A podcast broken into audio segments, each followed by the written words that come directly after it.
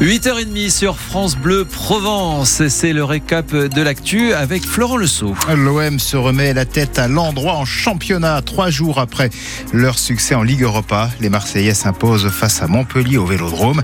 4 buts à 1 avec notamment un doublé d'Aubameyang. Les Olympiens n'avaient plus gagné en Ligue 1 depuis le 17 décembre.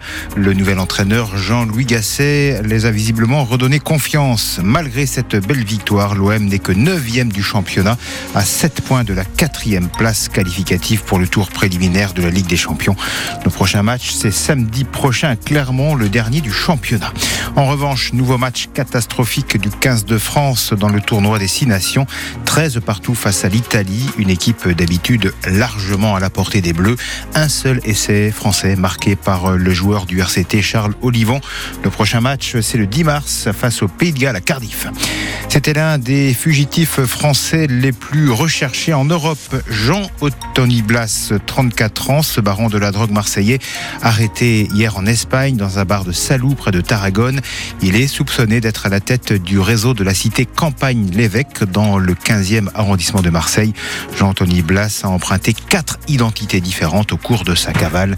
Il doit être mis à la justice euh, française sous les 40 jours. Une nouvelle plainte déposée contre Gérard Depardieu. Cette fois-ci, c'est une décoratrice de plateau qui signale les faits à la justice pour agression sexuelle sur un tournage de film il y a trois ans.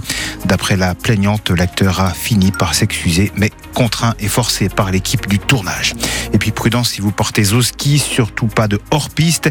Il y a des risques d'avalanche importants dans les Alpes de Haute-Provence, dans les Hautes-Alpes. Par exemple, le risque de 3 sur 5 dans le massif du Haut-Verdon, 4 sur 5 même dans le massif de l'Ubaï. Merci, merci euh, Florent Le Sceau. Et comme vous en avez l'habitude, évidemment, d'habitude c'est Philippe Richard, mais moi je aussi je peux le faire. On va regarder la une de la PQR, vos journaux régionaux ce matin avec euh, la Provence, avec la Marseillaise et avec euh, Var Matin. Et on commence, une fois n'est pas coutume, avec la Marseillaise et Léo Purguette, son président. Bonjour Léo. Bonjour. Bonjour. Et alors, après la une qui a fait euh, sensation euh, ce week-end au niveau national, euh, où vous repreniez des, propos qui auraient été tenus par, par Emmanuel Macron, vous recommencez ce matin avec Emmanuel Macron en une. Il est, on le voit sur une photo, en train de caresser une vache au salon de l'agriculture avec ce titre L'Europe libérale sous le feu des critiques. En effet, le président de la République, euh, qui est allé se frotter euh, à la colère euh, des agriculteurs, a été confronté notamment à la dénonciation de cette Europe libérale. Il a proposé des prix planchers, ce qui évidemment était très très attendu et revendiqué par une partie des agriculteurs, et ce qui contrevient à la logique de marché de, l'Europe actuelle.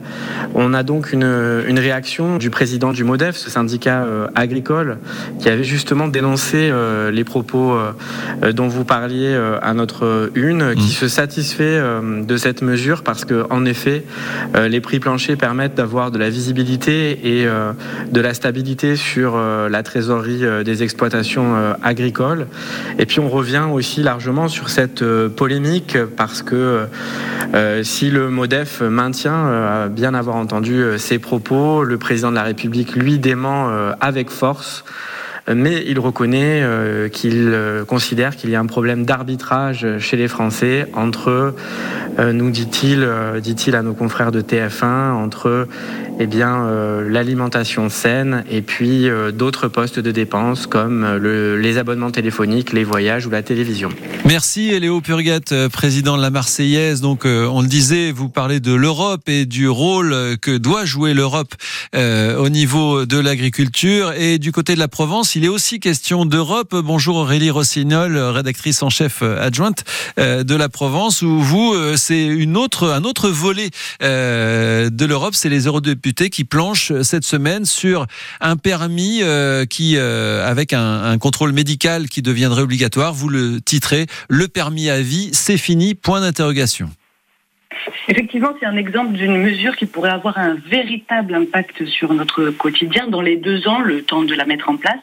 Donc à partir de 60 ans, il faudrait donc passer une visite médicale, notamment vérifier notre acuité visuelle, auditive, voire même vérifier globalement notre santé euh, mentale et physique. Ça veut dire par exemple regarder si on est ébloui par des phares ou si on a toujours euh, les bons réflexes. Si ce n'est pas le cas, on perdrait notre permis qui ne serait donc plus à vie. Hmm. Alors moi je, pense à mes grands-parents, 80 ans et quelques, toute leur tête, mais de potentiels dangers publics sur la route. Évidemment qu'on a déjà pensé en famille à leur enlever les clés, mais ça veut dire une perte d'autonomie totale pour eux qui habitent dans un petit village en haut d'une grande pente à 10 minutes d'une, en voiture de la ville. Ça veut dire qu'on enlève à mon grand-père la possibilité d'aller jouer de la guitare avec ses amis sans qu'on ait à la compagnie ou à ma grand-mère la possibilité d'aller faire des courses. Autrement dit, on leur enlève un bout de vie. Le problème, c'est que eux risquent aussi d'enlever la vie en causant un accident et ça peut être un enfant en face. Donc c'est tout le sujet, ce dilemme. On a recueilli plusieurs témoignages de Provençaux qui justement nous donnent leur avis. On a notamment Christian, 90 ans, qui nous dit qu'il est plutôt favorable à cette visite médicale, mais aussi qu'il fait des trajets Marseille-Bordeaux avec des étapes, euh, nous rassure-t-il. On a aussi l'avis d'un expert qui nous rappelle que quand les accidents impliquent des personnes âgées, c'est souvent synonyme de mort d'un côté ou de l'autre et l'eurodéputé Karima Deli qui défend la mesure et s'étonne qu'il puisse y avoir une pétition contre. Alors voilà, de quoi alimenter les débats en famille ah oui. avant un vote définitif au Parlement européen euh, cette semaine. Oui, c'est en une donc euh, de la Provence. Merci beaucoup Aurélie Rossignol, euh, rédactrice en chef adjointe de votre quotidien. Et en effet, c'est un débat qui va continuer.